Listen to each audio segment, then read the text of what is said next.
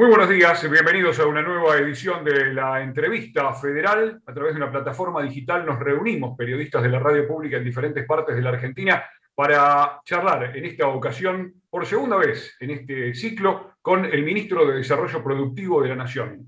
Le agradecemos y le damos la bienvenida a Matías Culfas. Hola, buenos días, ¿cómo le va? Bienvenido. ¿Qué tal, Martín? Un gusto saludarte. Bueno, el gusto es todo nuestro. Gracias por este espacio con la radio pública en, la cual, en el cual buscamos, por supuesto, llevar la palabra de los principales protagonistas de este momento que nos toca vivir a todos los rincones de la Argentina. Yo por mi parte me corro un ratito de la conducción, le doy la bienvenida a Antonella del SAR desde LT11 Concepción del Uruguay. Anto, te, quemé la presentación, pero buenos días, adelante, todo tuyo. Muy buenos días, bueno, muchísimas gracias Martín y el saludo para, para el ministro. Bueno, desde aquí, desde Concepción del Uruguay, los saludamos. Eh, primero, preguntarle, mi, pregunta tiene que ver con, los jóvenes, con una industria que en Concepción del Uruguay ha tomado forma en este último año y se ha conformado la Cámara de Software. Eh, ustedes hace poco tiempo, esta semana, han presentado el Plan de Formación Argentina Programa y mi pregunta tiene que ver con esto. Eh, Concepción del Uruguay es un polo educativo con universidades, está la Universidad Tecnológica Nacional que tiene, eh, está orientado en, esto que estamos hablando del software, em, y también, como le mencionaba, la, Cámara. Eh, ¿De qué se trata este, este, plan de formación? Y también, por supuesto, preguntarle sobre los jóvenes y la industria, ¿no? En este sentido. Bien, gracias Antonella por, por la pregunta. Sí, efectivamente, lo que estamos notando, no ahora, ¿no? hace un tiempo importante, es una recuperación este, más que interesante en lo que es la economía del conocimiento. De hecho, el año pasado aprobamos en el Congreso una, ley importantísima, que es la Ley de Economía del Conocimiento, para toda esta década, que este, plantea beneficios importantes para las empresas que inviertan en el sector y también exigencias muy significativas en materia de capacitación, investigación y desarrollo.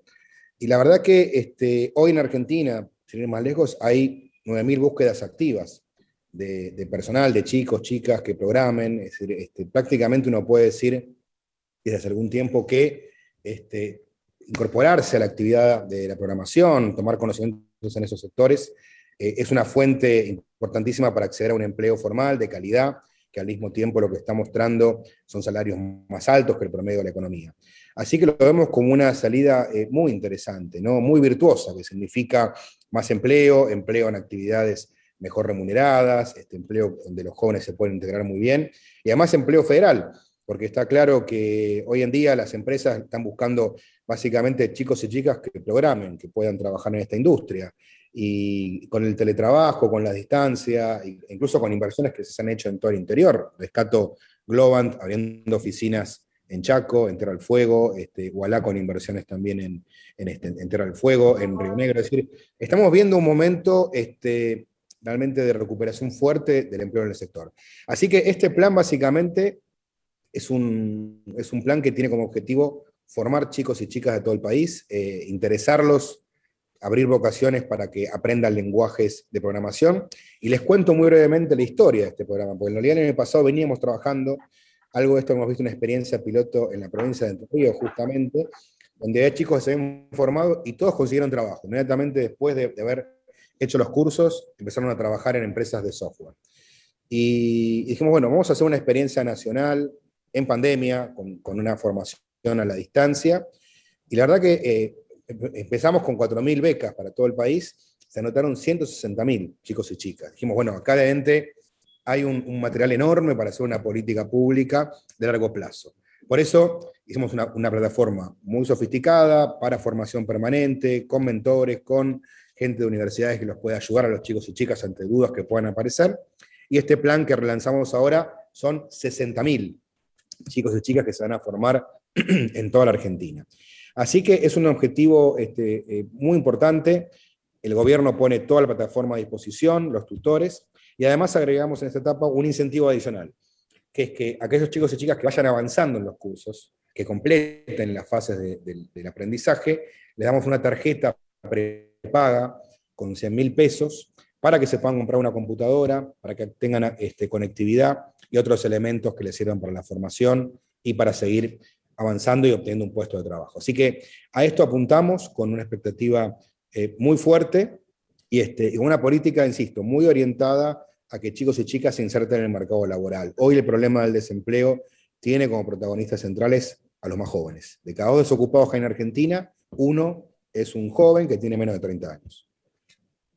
Ministro, ¿cómo le va? Buen día. Marcelo El Bueno de Radio Nacional del Calafate en la provincia de Santa Cruz. Bueno, sé que mantuvo una reunión con la gobernadora, Alicia Kirchner, tema pymes. ¿Qué más nos puede contar, por favor? ¿Qué tal? Buen día, Marcelo. Sí, efectivamente estuvimos reunidos hace dos días con, la gobernadora, una agenda bastante amplia. Este, uno de los temas centrales que venimos trabajando tiene que ver con, las pymes de la provincia, con, con fortalecer el financiamiento, así que estamos firmando una línea de crédito para poder financiar con tasas accesibles a las pymes santacruceñas. También trabajando en proyectos estratégicos, bueno, eh, uno de los desafíos que tenemos es cómo descentralizar la producción de alimentos en toda la Argentina, sobre todo en las provincias que están más alejadas de los, de los eh, grandes centros productores y de consumo, así que pensamos también, bueno, cómo diseñar una estrategia para que Santa Cruz tenga más producción de alimentos y quedamos en, hacer un estudio conjunto para generar algún mecanismo de estímulo para los próximos años. Y también trabajando en, las cadenas de proveedores de, sectores que son muy relevantes para Santa Cruz, como la minería, como el sector este, eh, petrolero. Este, hay una cadena de proveedores muy buena que queremos seguir fortaleciendo. Destacar también en el caso de la minería, que este, son departamentos de la provincia de Santa Cruz que han sido los que han tenido el mayor crecimiento del empleo formal de toda la Argentina, ¿no? Es decir, que es una actividad que está generando este, empleo, tiene remuneraciones este, más elevadas que el promedio. Así que bueno, trabajando siempre con estos objetivos, ¿no? de desarrollar actividades eh, primarias manufactureras, siempre con todos los resguardos ambientales necesarios, integrando cadenas de valor. Ministro, muy buenos días. Desde Bahía Blanca, Silvia Toneloto, los saludo. Un placer, ¿cómo le va? ¿Qué tal, Silvia?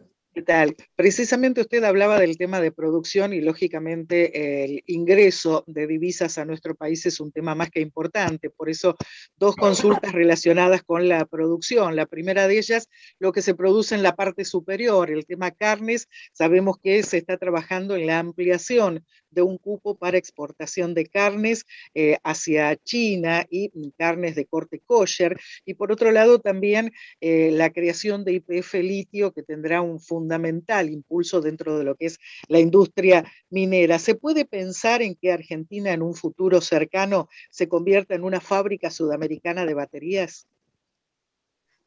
Sí, empiezo por esto último, este, te agradezco la pregunta. Eh, sí, sabes que tenemos una gran ambición al respecto, que es que Argentina es una plataforma productiva de toda la cadena del litio, de, que sea protagonista de, esta gran revolución productiva, tecnológica que se va a dar a nivel mundial vinculada a la movilidad sustentable. Recordemos que la semana pasada el presidente de Estados Unidos, Biden, anunció que aspira a que a fines de esta década en Estados Unidos la mitad de los vehículos que circulen sean eléctricos. Es decir, esto habla de algo que a lo mejor hace un tiempo lo veían como un futuro muy, muy lejano y se ha acelerado esta agenda. Esta agenda que nosotros planteamos desde el comienzo de la gestión. De hecho, nuestro presidente el primero de marzo anunció que este año vamos a enviar este, al Congreso la ley de movilidad sustentable, que la tenemos prácticamente lista, estamos terminando de ver los detalles para poder enviarla al Parlamento con consenso, porque es un plan a, a 20 años. Y si Argentina tiene litio, tiene una industria automotriz con trayectoria, con experiencia, tiene nuevos proyectos, este, tiene también una industria química, tiene trabajadores capacitados, tiene tecnología y ciencia que puede ser aplicada a esta cadena. Así que sí, nuestra apuesta es a que Argentina sea, como, como bien acabas de decir, la fábrica sudamericana de vehículos eléctricos, de baterías para la electromovilidad. Y respecto al sector de la carne, como hemos dicho en, varias oportunidades, nuestra gran este, preocupación es lograr una organización del sector que permita abastecer bien el mercado interno y aumentar las exportaciones. Esto no venía ocurriendo. Lo que ocurrió, este, sobre todo entre fines del año pasado, principio de este, es que se dispararon las exportaciones, en algunos casos con algunos exportadores de ocasión que estaban subfacturando exportaciones, que estaban generando un, verdadero desorden en, en, la actividad cárnica, y que eso estaba generando en muchos casos problemas en el mercado interno. ¿Qué es lo que hicimos? Este, bueno, como, se dice en términos futboleros, es un momento de parar la pelota, organizarnos. Eh, las exportaciones nunca estuvieron del todo cerradas, siempre mantuvimos un, componente que tiene que ver con las cuotas Hilton y otras, otras cuotas que van al exterior. Hubo otros sectores que estuvieron por 30 días este, frenados y luego se restableció con un cupo. Hoy estamos en un cupo que es aproximadamente el 50% de lo que se exportaba el año pasado, además de las cuotas Hilton. Y sí, estamos evaluando justamente el tema de la carne kosher, que hoy se puede exportar. Digo, para ser claros, no es que hoy está prohibido o restringido exportar carne kosher a Israel o, carne de vaca a China. Lo que hay es un cupo más chico y esto hace que este, algunos productores hayan visto algún problema que lo estamos analizando y lo vamos justamente normalizando. Pero primero era lo que hemos logrado, que es estabilizar el precio. El precio interno no podía seguir subiendo como estaba subiendo, por este proceso especulativo al que hacemos referencia. Hoy hemos logrado esta estabilización, en junio dejó de subir, en julio tuvimos una, una leve baja. Bueno, justamente ya con el escenario un poco más ordenado, apuntamos a ir de a poco a normalizar el tema. Vuelvo al punto central. La solución, la solución de este problema es aumentar la, la producción, es el plan ganadero. Argentina produce 3 millones de toneladas de carne bovina por año y esta es una, cantidad que está estancada hace cuatro décadas. En cuatro décadas pasamos de ser 25 millones de argentinos a 45. Si no aumentamos la producción, lo que va a seguir ocurriendo es que año a año va a caer el consumo. Más aún si queremos exportar. Entonces, aumentemos la producción, vayamos de 3 a 5 millones de toneladas por año de producción y vamos a tener más carne para el mercado interno y vamos a poder duplicar las exportaciones incluyendo el caso de China. Así que este es nuestro objetivo, es un ordenamiento, en el medio hay tensiones, pero el rumbo lo tenemos bien claro. Ministro, buen día. Mi nombre es Daniel Badano, soy periodista de Radio Nacional de Mendoza. Bueno, hay muchísimos temas. Usted estuvo por aquí, por estas tierras ayer, aquí en, en Mendoza, y llevó adelante una profusa agenda en términos de la pequeña y la mediana empresa, eh, el nodo de ARSAT. Yo quería focalizarme particularmente en la conformación de la empresa IMSA, Industrias Metalúrgicas Pescarmona, Sociedad Anónima. Recientemente eh, algunos hablan del rescate que tanto el Estado Nacional como el Estado Provincial hizo de esa emblemática empresa este, metalmecánica mendocina.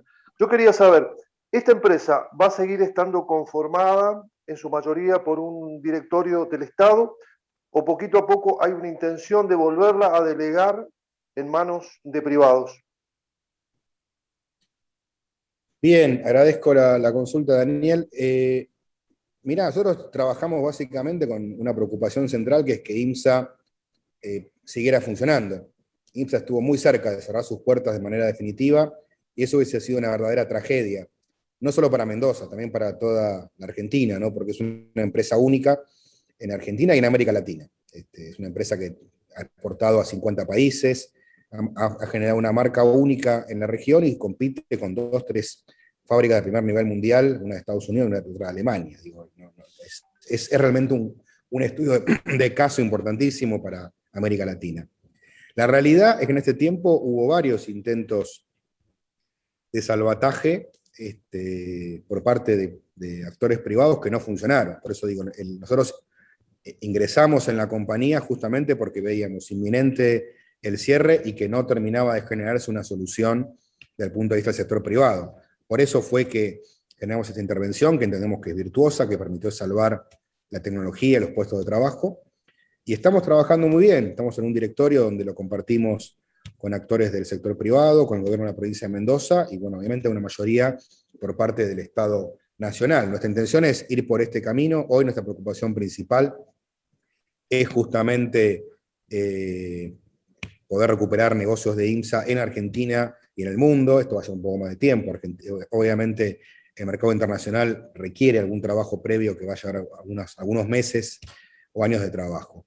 Pero digo, este es el objetivo principal hoy, estamos focalizados en esta, en esta dirección. Más adelante se verá si hay que hacer algún, cambio estratégico, pero en principio hoy este es el objetivo, es la recuperación de INSE, vamos muy bien encaminados y la verdad que ayer tuvimos la oportunidad de volver a visitar la empresa por tercera vez en el año y la verdad que bueno, estamos este, en un clima mucho más relajado en materia de que se ha, bajado el nivel de angustia que había en los trabajadores y trabajadoras y en su, en sus cuadros eh, gerenciales, así que bueno, hoy todos unidos tirando para adelante para que IMSA realmente salga adelante.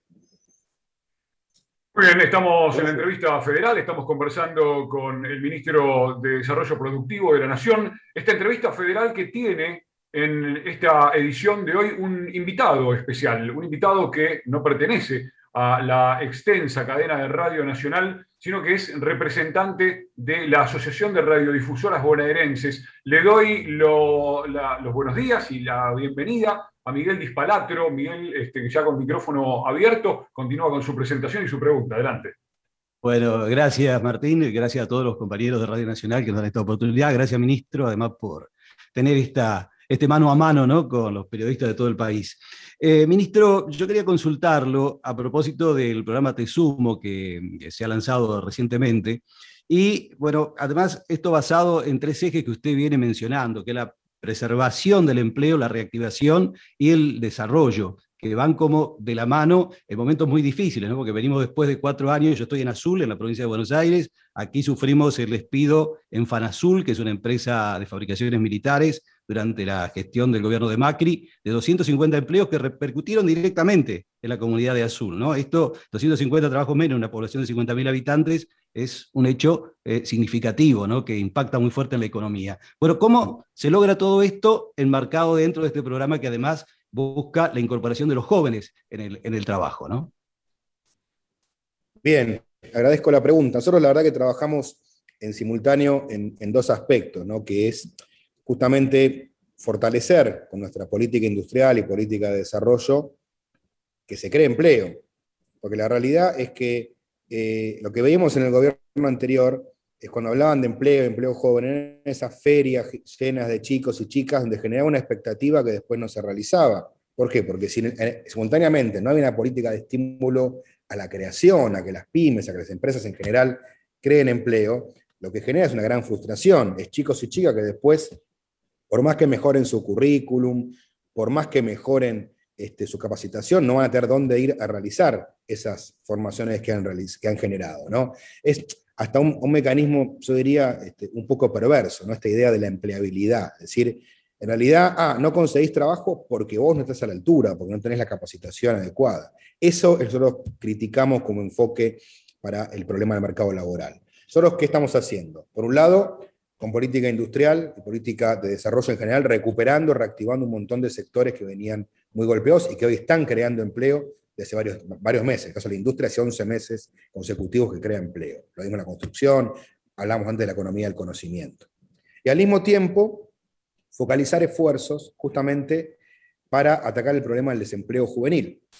Porque, ¿qué puede ocurrir en este momento? Que un empresario pyme por ahí necesite incorporar gente, incorporar 5 o 10 puestos de trabajo, pero por ahí, ante, ante la gran oferta laboral que hay, por ahí elige una persona de 30, 35 o más, porque dice ya está más formado, tengo que hacer menos esfuerzo de formación. Entonces, ante eso planteamos el programa Te Sumo. Es un programa de empleo, no es un programa de formación, es de empleo, no es un plan social. Termina este programa con un chico o una chica trabajando en una pyme. Entonces, termina y empieza también trabajando en una pyme, porque esto es una fase de formación que es en el puesto de trabajo, directo. Ahí se le da una formación básica y general, una beca de 15 mil pesos por un tiempo corto, no más de seis meses, la idea que sea menos incluso.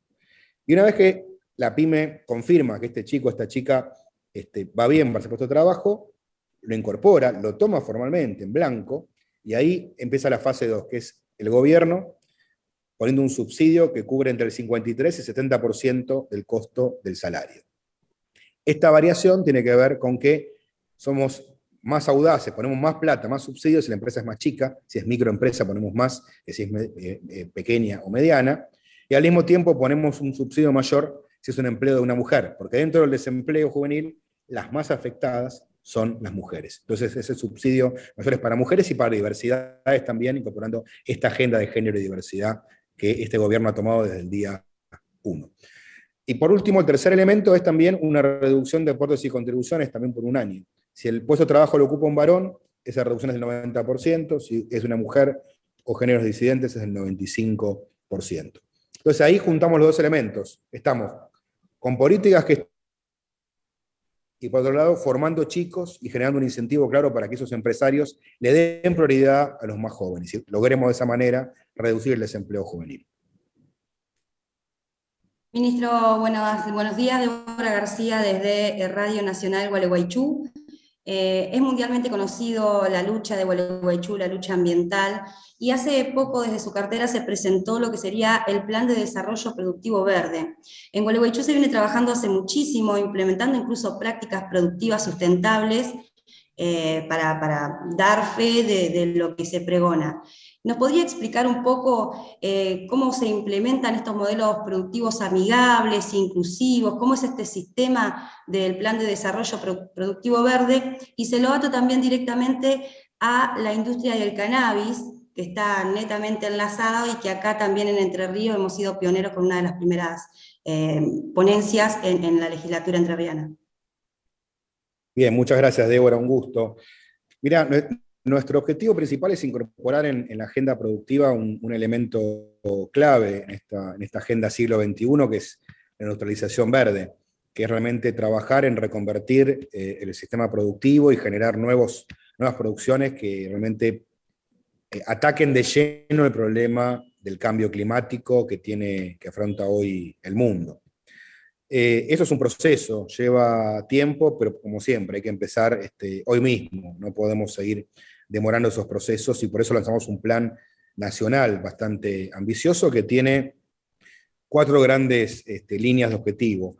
Uno es el desarrollo de las nuevas industrias verdes, y ahí hablamos obviamente de lo que es el equipamiento para energías renovables, la movilidad sustentable, los vehículos eléctricos, bueno, todo lo nuevo que está gestando el tema, eh, hablando de movilidad, eh, eh, bicicletas, ¿no? eléctricas, que lanzamos un plan específico. Ayer en la provincia de Mendoza tuve la oportunidad de visitar una de estas fábricas que está funcionando y la verdad que es muy interesante lo que están haciendo. Esa es la línea número uno. La línea dos es reconvertir tecnologías, son las pymes, ¿no? Tecnologías que hoy este, tienen algún grado de contaminación, no, no tienen los elementos necesarios para funcionar de manera sustentable con el ambiente. Bueno, generar los créditos, los subsidios para las pymes, capacitarlas, sensibilizarlas para que hagan esta reconversión tecnológica. En tercer lugar, elemento este, importantísimo, el tema de economía circular, trabajar justamente pensando en el ciclo completo de los productos, de manera tal que cuando vamos a, introducir en el mercado diferentes productos, ya pensemos en cómo vamos a tratar los residuos, cómo vamos a reciclar esos residuos, utilizarlos positivamente de manera que generar combustibles alternativos. Hay mucho para hacer ahí en materia de neumáticos, que pueden ser combustibles que usa la industria cementera, este, en el tema del reciclaje con cooperativas de diferentes residuos para el plástico. La verdad que hay, experiencias interesantísimas. Hemos recorrido mucho en estos meses, hemos visto cooperativas que transforman residuos plásticos en productos plásticos de exportación, es decir, que están, por decirlo de manera simple, convirtiendo basura en, dólares, ¿no? Este, una especie de, el sueño de, Martín Guzmán y de Miguel Pérez, ¿no? Este, digo, son experiencias que, están hoy, hoy claras y que uno podría bueno, justamente amplificarlas en, la economía nacional. Así que esa es la tercera línea de trabajo y la cuarta tiene que ver con los recursos naturales y su industrialización sustentable. Y ahí este, introducir un punto importante que quiero señalar, ¿no? Este, porque nuestra posición es una posición que está en un punto muy distante del vale todo, que tienen algunas visiones este, productivistas que dicen, bueno, hay que producir más, y el tema ambiental es un tema de segundo orden, después veremos cómo lo afrontamos. Y también estamos bastante distantes de las visiones prohibicionistas, que dicen, no, no, este, hay cosas que no hay que hacer porque son contaminantes y negativas. Nosotros estamos convencidos de que tenemos que trabajar los recursos naturales pensando justamente en desarrollarlos de manera cuidadosa con el ambiente. Eh, y lo digo por un caso concreto, que es la minería. Eh, la, revolución verde que está en curso, estos vehículos eléctricos que van a permitir sacar de circulación en un lapso de 20 años, tal vez un poco más, tal vez un poco menos, a todos los vehículos que funcionan a combustible fósil, que son las principales fuentes de emisiones contaminantes, los principales responsables del problema del cambio climático, y reemplazado por vehículos eléctricos, esos vehículos eléctricos necesitan entre 5 y 6 veces más cobre que un vehículo convencional. Cobre que tenemos en nuestra cordillera necesitan litio. Hablábamos recién de este, a raíz de una pregunta del litio para hacer baterías. Las baterías que estamos usando en este momento con la computadora, esto con los celulares, requieren litio. Entonces, eh, eh, es impensable hacer una revolución verde sin minería. Entonces, hay que hacer minería y hay que hacerla bien. Y hacerla bien significa cuidando el ambiente, este, significa ser extremadamente cuidadosos, tener una buena, eh, buenos mecanismos de, seguridad ambiental. Yo he visitado la, Oficina de Control Ambiental de la provincia de San Juan y pude ver cómo tienen cámaras conectadas que monitorean en tiempo real cada proyecto minero de la provincia, cómo van regulando y mirando lo que ocurre en cada, en cada proyecto, controlando eh, los niveles de las aguas, qué tipo de mineralización tienen, en muchos casos hay minerales previos, ¿no? hay que ver la línea de base y ver cómo evoluciona.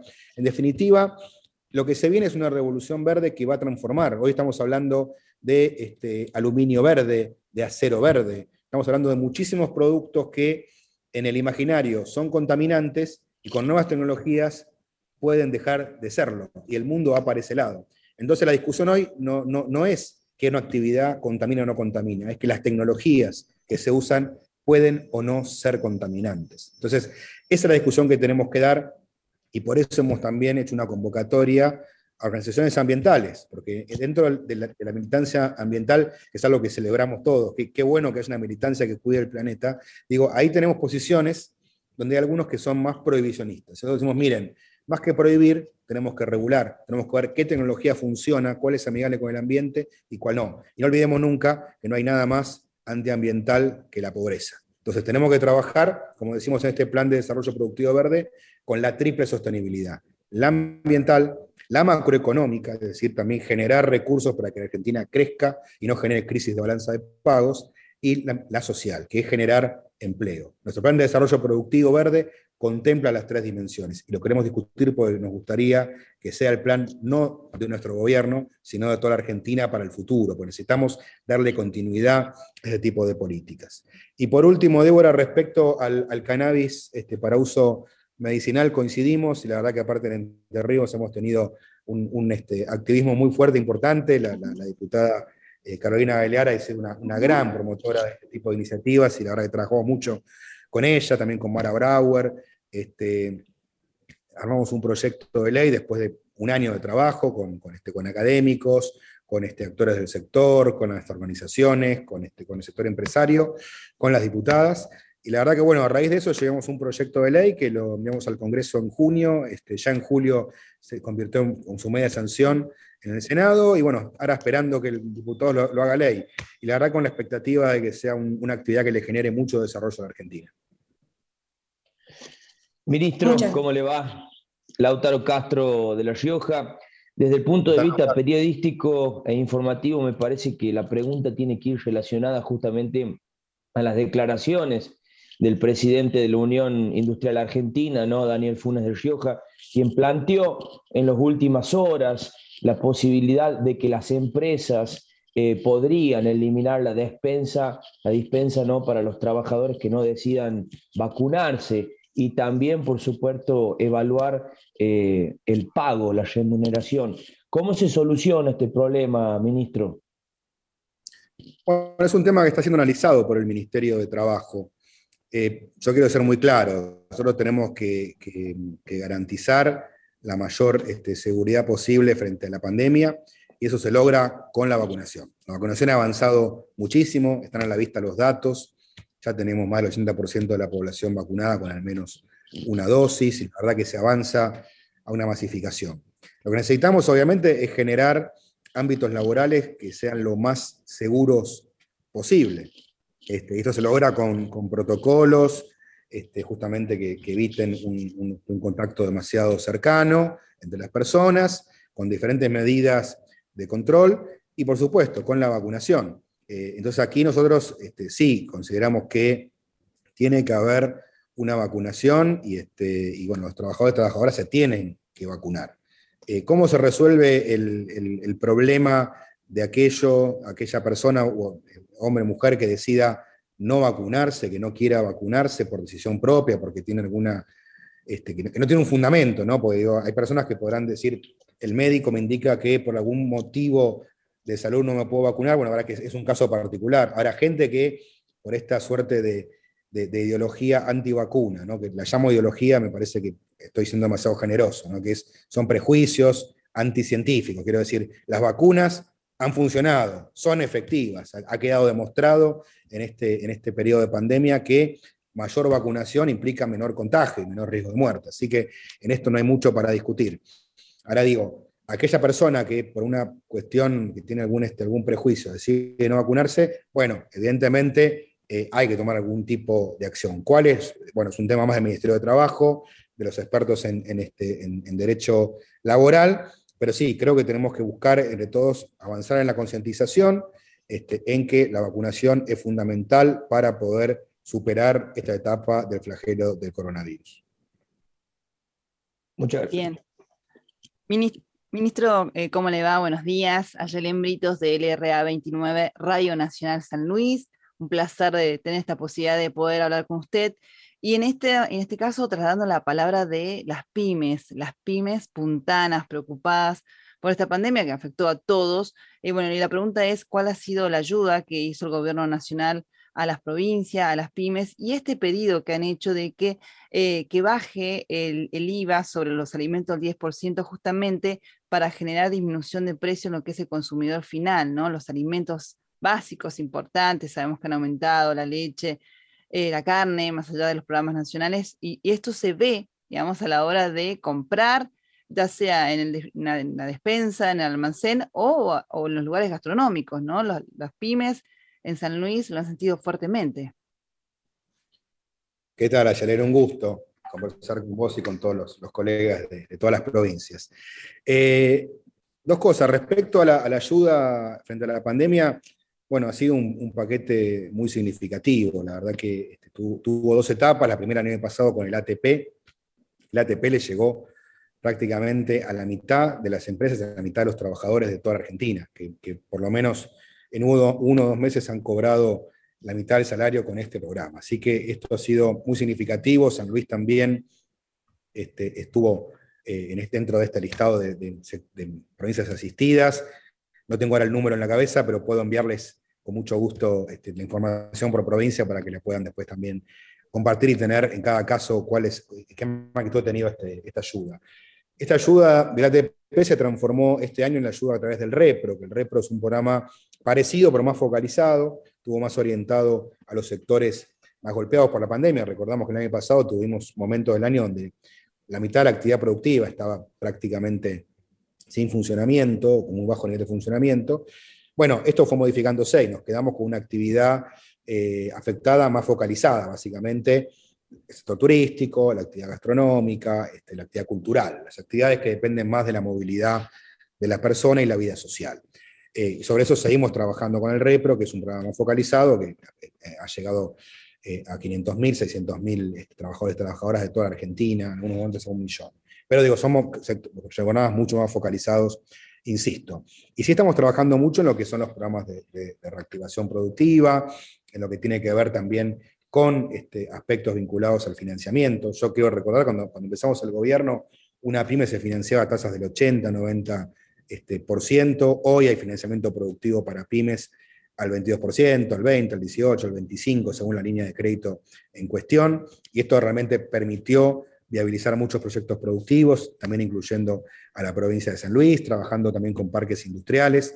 Así que bueno, hemos, hemos podido recuperar la política industrial y resultados están a la vista. Hoy la industria argentina produce más que en 2019. Una industria en pandemia produciendo más que la industria previa a la pandemia. Esto marca, marca resultados desde el punto de vista de este, escenario productivo.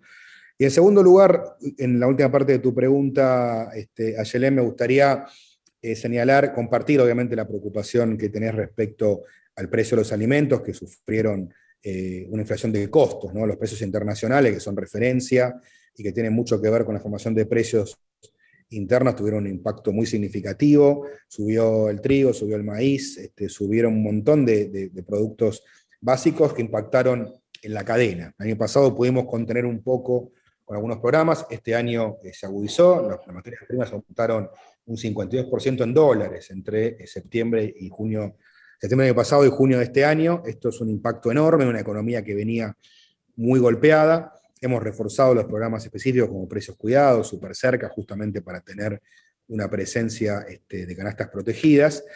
Y, la verdad, este, respecto al punto de, la rebaja del IVA, yo quiero decir que eh, lo que hemos mostrado, eh, notado en experiencias anteriores, este tipo de medidas no, no, funcionan, no son efectivas. Porque pues, se termina perdiendo, se termina diluyendo en la cadena el impacto de la reducción del impuesto.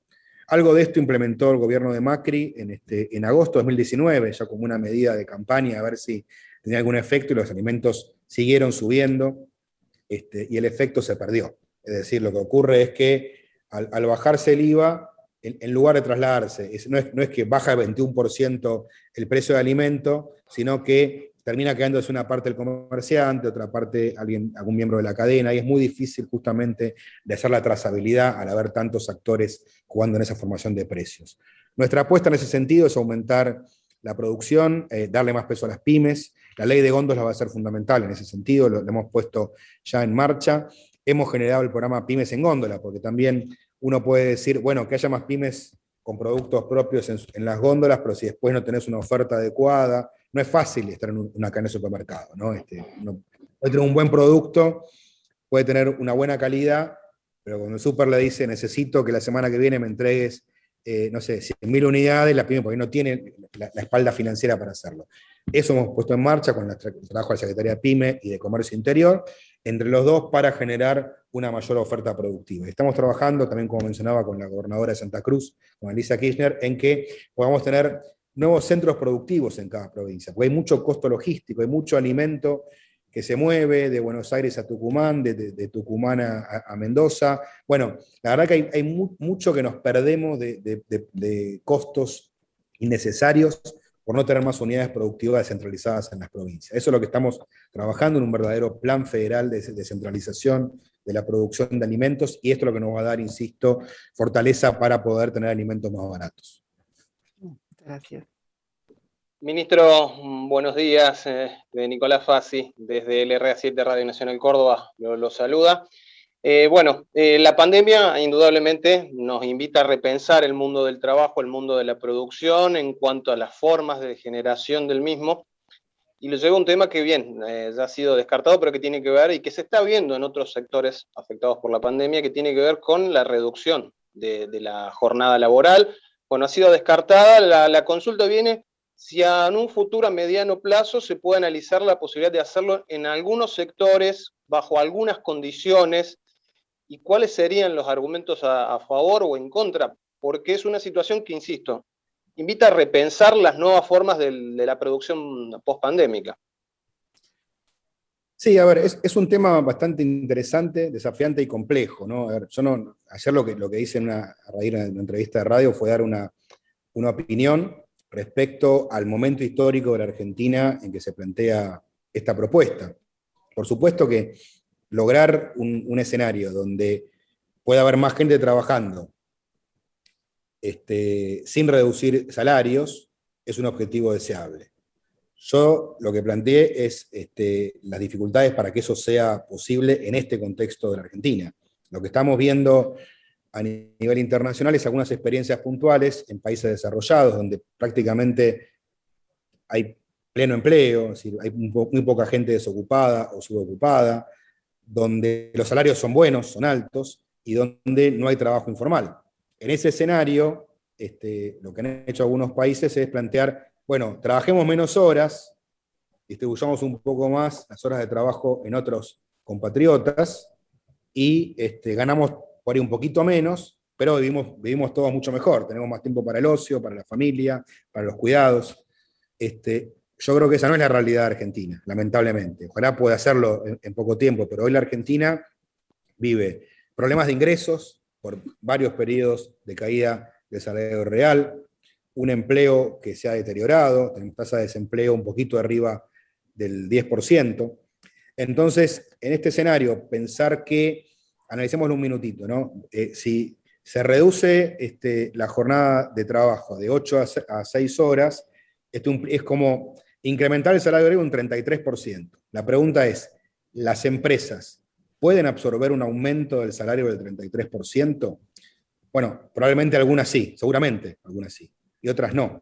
Con lo cual es probable que el resultado de esto en una economía como Argentina, que viene con una fuerte inercia inflacionaria, termine trasladándose ese aumento de los salarios a los precios. El resultado va a ser el mismo, va a ser que el salario real va a caer, o que en definitiva, o que en definitiva tendremos, en el mejor de los casos, un poco más de empleo con menos salario. Por eso digo, yo creo que esto hay que ser muy cuidadoso, hay que, hay que mirar bien la secuencia. Yo creo que hoy el momento de la Argentina es el momento de recuperar empleo, de recuperar producción, de salir de la pandemia. Probablemente cuando bajemos el desempleo, que hoy está en 10,2, 10,3, lo bajemos al 7, al 6,5, bueno, tal vez ahí sea el momento de volver a, poder plantear esta discusión. ¿no? yo digo, bienvenida sea la discusión, yo no, no estoy diciendo que, se descarte nada, el debate me parece muy sano, es un debate mundial, porque nuevamente no son medidas que se puedan tomar de manera aislada, estamos en una economía globalizada donde este, difícilmente un país pueda plantearse desafíos de exportar más o importar menos si de repente toma decisiones de aumentar el costo salarial al 33%. Digo, eh, atención con esto, por eso digo, yo creo que tenemos que avanzar en esta discusión, hay mucho por hacer, Creo que hay un debate interesante respecto al teletrabajo, que la ley ha hecho aportes muy significativas, pero digo, hoy la prioridad en Argentina es recuperar empleos, recuperar salarios. Y, este, y creo que en esa dirección, con paso firme, vamos a poder este, dar un, un, interesante debate respecto a esto que planteaste, que creo que es una discusión que a nivel mundial se va a reproducir en los próximos años. Muchas gracias. Muy buen mediodía, ministro. ¿Cómo le va? Claudia Cabrera desde Radio Nacional San Juan lo saluda. Bueno, consultarle principalmente teniendo en cuenta que hace muy pocos meses estuvo visitando la provincia y habló en su momento con respecto a esta necesidad de la diversificación productiva, teniendo en cuenta que las provincias como por ejemplo San Juan tienen dos ejes primordiales en el manejo económico, por un lado la vitivinicultura, por otro lado la minería, eh, cómo se aplicaría esto en cuanto a la generación de políticas en, economía regional y consultarle en cuanto al nivel de importancia del de, avance, o mejor dicho, la paralización que está teniendo por parte del lado chileno el proyecto del paso del túnel de Agua Negra. Bien, un gusto, Claudia. Eh, sí, efectivamente estamos trabajando muchísimo con la provincia de San Juan. En el caso de, la minería, en el desarrollo de proveedores y de nuevos proyectos que creo que le van a, dar muchos aportes interesantes a San Juan y a la Argentina. La verdad que hay que destacar el, impacto positivo que ha tenido la minería en la actividad económica de San Juan. Uno mira los indicadores de, pobreza, de desempleo, y la verdad que este, eh, es, clara la correlación positiva entre el desarrollo minero y, la mejora de, los indicadores laborales y sociales de la provincia. También este, destacar la vitivinicultura, donde tenido un muy buen año 2020 y un, buen arranque del 21. Y yo agregaría por lo menos dos, este, sectores que estamos trabajando mucho con la provincia. Uno es el tema del cannabis, donde la provincia ha hecho un, un avance interesante, un proyecto que hoy está centrado en investigación y desarrollo. Hay mucho, la verdad, desarrollado en Argentina. Eh, no quiero quedarme de lo que ha hecho La Rioja, Jujuy, hay muchas provincias trabajando muy activamente en ese sector, pero digo, lo de, San Juan es muy interesante. Creo que es una provincia que está muy bien posicionada para que una vez que salga la ley, poder comenzar a producir eh, en escala. Es, una actividad este, que tiene, también quiero ser claro, eh, muchos requerimientos de investigación, de genética. no es algo sencillo, ¿no? Quiero decir, estamos hablando de un producto medicinal, terapéutico, y esto implica mucho, mucho trabajo de genética y creo que San Juan lo está haciendo bien, ha hecho un buen arranque, me parece que va a ser protagonista de, este desarrollo del cannabis medicinal una vez que lo podamos poner en marcha en escala ya en fase productiva. Y también destacar la economía del conocimiento. En el caso de San Juan también trabajando fuerte en generar eh, inversiones, están empezando a radicar más proyectos de inversión de software y de otros sectores de conocimiento. Así que bueno, una agenda bastante este, completa, también industrial, la verdad que hay industrias sanjuaninas que están evolucionando muy bien, la metalmecánica, y bueno, con expectativas de que también esto pueda ser un aporte importante a esta reactivación y desarrollo en curso. Estamos en la entrevista federal, estamos conversando con el ministro de Desarrollo Productivo de la Nación, con Matías Culfas. Tenemos todavía un ratito, así que le damos la posibilidad a algunos de los periodistas que participan de esta charla de volver a preguntar. Antonella, desde Concepción del Uruguay, ¿estás por aquí? Vamos con una segunda pregunta, adelante. Bien, ministro, eh, otro tema muy importante tiene que ver con los parques industriales. Hoy usted hacía mención un poco de, de los parques industriales en la Argentina. Eh, y consultarle sobre el plan de impulso para los parques industriales, eh, si esto continúa en curso, de qué se trata, cómo, cómo se viene implementando en la Argentina y por supuesto saber un poco más sobre esto. Sí, la verdad que Parques Industriales es una iniciativa que a nosotros nos, nos entusiasma muchísimo porque tiene un montón de aspectos benéficos para el desarrollo industrial. Primero, es un aporte importantísimo para el desarrollo territorial. Los intendentes están sumamente interesados en esto porque les permite ordenar mejor el suelo urbano. Hay muchas ciudades de Argentina donde el crecimiento ha generado que estén conviviendo por ahí en un mismo territorio una industria muy grande que necesita crecer, necesita espacio de logística, y por ahí alrededor crecieron este, viviendas, este, comercios, y bueno, empieza como a haber una tensión y una, incomodidad entre el desarrollo industrial y el desarrollo urbano. El parque industrial permite ordenar, permite justamente generar espacios específicos con mejores, mejores eh, capacidades de logística, por ahí en, algún sector específico de la ciudad o en las afueras de la ciudad. Eso también permite ganar espacio para el desarrollo urbano y desarrollo del comercio. Así que, este, primera cuestión, el parque industrial mejora eh, la planificación urbana en las ciudades de la Argentina. Y la segunda cuestión, obviamente, que un parque industrial permite mejoras de competitividad, de logística, espacios en común, este, mejorar la conectividad, mejorar proyectos asociativos que mejoran la productividad del sector manufacturero. Así que es una política que nosotros la vemos con, muy buenos ojos, que estaba desactivada, lamentablemente empezamos la gestión en diciembre del 19 y lo que veíamos es que ni siquiera había un registro, la gestión anterior lo había dejado abandonado ese registro, y bueno, rápidamente lo pusimos en marcha, la Secretaría de Industria este, se puso a trabajar en recuperar el registro de parques industriales, generamos un mecanismo de subsidio y nos ha ido realmente muy bien, ya tenemos más de, de 50 parques industriales asistidos en todo el país, donde pusimos eh, subsidios de 60 millones de pesos para obras de infraestructura, para mejorar la logística interna. Tenemos líneas de crédito para empresas que se radican en estos parques industriales con tasas subsidiadas, hay nuevos proyectos y la verdad que nos va tan bien con esta política que permanentemente estamos recibiendo este, gobernadores, intendentes que nos piden más. Así que estamos, hemos reforzado esta política. Recuerdo, el año pasado, creo que para cumplir un año, el, el 2 de septiembre, el Día de la Industria, el, presidente Alberto Fernández firmó el decreto, justamente poniendo en marcha nuevamente el, proyecto de parques industriales. Y bueno, digo, estamos por cumplir un año en poco y la verdad que la política ha sido realmente muy exitosa, ha avanzado muy decisivamente. Y bueno, vamos a generar más recursos, pues la verdad que la, la, demanda sigue creciendo y creo que es buenísimo. Significa que hay muchísimo interés en las industrias, en los intendentes, en los gobernadores, en ir por esta política que, insisto, es más industria y más trabajo en toda la Argentina. Ministro Marcelo Urbano, de vuelta de Radio Nacional del Calafate. ¿Hay algún plan que se pueda al menos eh, contar o que esté al menos en un borrador para la Patagonia Sur, al menos para Chubut, Santa Cruz y Tierra del Fuego? Digo, son todas provincias fundamentalmente que tenemos la actividad turística, pero ¿hay otro plan que el gobierno tenga post pandemia?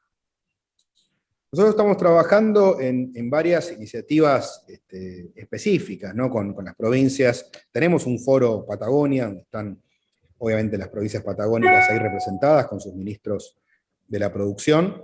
ahí tenemos una agenda en común y otros que son eh, acciones específicas para cada una de las provincias. Lo que hemos generado son iniciativas sectoriales. ¿no? Algunas provincias nos están pidiendo un apoyo especial para el caso de, la fruta, hay una, demanda impresionante de financiamiento, es decir, uno ve, por ejemplo, que la cereza, diferentes frutas que tienen una gran demanda en mercado internacional, el caso de China, por ejemplo, y que, bueno, con, este recursos financieros se pueden desarrollar. Hemos firmado acuerdos ahí con Chubut, con Río Negro, este, por decir algunos de los ejemplos. En el caso de Chubut también un trabajo fuerte con el aluminio, con el lugar, para tener un plan que permita, dados una industria que va a ser clave ¿no? en lo que viene para la electromovilidad, un plan de inversiones que esté acorde a estos objetivos que hemos planteado. En el caso de Tierra del Fuego, pensando en ampliar la matriz productiva, y ahí ha sido clave la economía del conocimiento. Hemos anunciado las primeras inversiones de la nueva ley, se anunciaron en Tierra del Fuego y se han puesto en marcha. En Santa Cruz también el otro día conversamos, me he olvidado decirlo, con la gobernadora Arisa Kirchner, también un parque industrial para Río Gallegos, este, un parque industrial y tecnológico, ¿no? También este, es clave para, tierra, para Santa Cruz tener ahí un parque este, de, economía del conocimiento que incorpore mucho empleo juvenil. Así que este, estamos en esta línea, ¿no? que es poder reforzar los entramados productivos en torno a recursos naturales, darle mucho financiamiento a las pymes y avanzar fuerte en la economía del conocimiento. Ministro, nuevamente desde Bahía Blanca, desde el RA13. Eh, retomo eh, un tema planteado hace un ratito respecto de la disminución de la carga horaria para generar más fuentes de empleo, teniendo en cuenta aquí provincia de Buenos Aires, al igual que el resto del país, tiene una importantísima cantidad de pymes. ¿De qué manera se puede implementar algún sistema para intentar reducir cargas patronales o, generar algún tipo de beneficio para el empleador y de esta manera entonces asegurar la continuidad de la pyme y asegurar, por supuesto, que se generen esas fuentes de trabajo. Bueno, hoy hemos puesto en marcha, ¿no? Hace un par de semanas ya el programa Te Sumo, que es justamente ese objetivo, ¿no? Pasa que nosotros lo que buscamos siempre es generar políticas que apunten a, objetivos bien concretos, ¿no? Este, nosotros hemos escuchado mucho tiempo eh, recetas mágicas, ¿no? que nos dicen, baja los impuestos y vuela la inversión. Bueno, vimos ejemplo que no funcionaron en Argentina hace poco tiempo. O este, generen una, reforma previsional, este, bajen el gasto y la Argentina este, eh, vuela, este, se reduce la, la, inflación porque dejamos de emitir. No pasó, digamos. Argentina ha sido lamentablemente un laboratorio de un montón de políticas que han fracasado y lo podemos verificar este, lo que ocurrió hace poco tiempo. Entonces, ¿qué hicimos acá en el caso del programa Tesumo? Vimos una oportunidad concreta, vimos pymes que están tomando trabajadores y trabajadoras. Y chicos y chicas que no están teniendo la oportunidad de conseguir un puesto de trabajo. Entonces, digamos, vayamos al, fondo del asunto. Y ahí lanzamos este plan de sumo para 50.000 chicos y chicas de todo el país. Primera etapa, ojalá nos quedemos cortos. Ojalá unos meses digamos, che, ya están los 50.000 empleos formalizados, bueno, vayamos por 50.000 más. Y es un beneficio enorme. Estoy diciendo acá que una pyme tiene la posibilidad de contratar a una persona y pagar solamente el 30% de lo que pagaría en condiciones normales. Es realmente un incentivo muy fuerte a contratar. A esto apuntamos, digo, este, poder generar incentivos. Tenemos un, lamentablemente, un esquema fiscal que no es el, ideal que nos gustaría. Empezamos el gobierno con un país sobreendeudado, con un país con déficit fiscal. ¿Qué significa esto? Bueno, que tenemos que ser cuidadosos, tenemos que generar incentivos a la producción, al trabajo, pero hacerlo cuidando el equilibrio fiscal, que apuntamos a ser un equilibrio fiscal.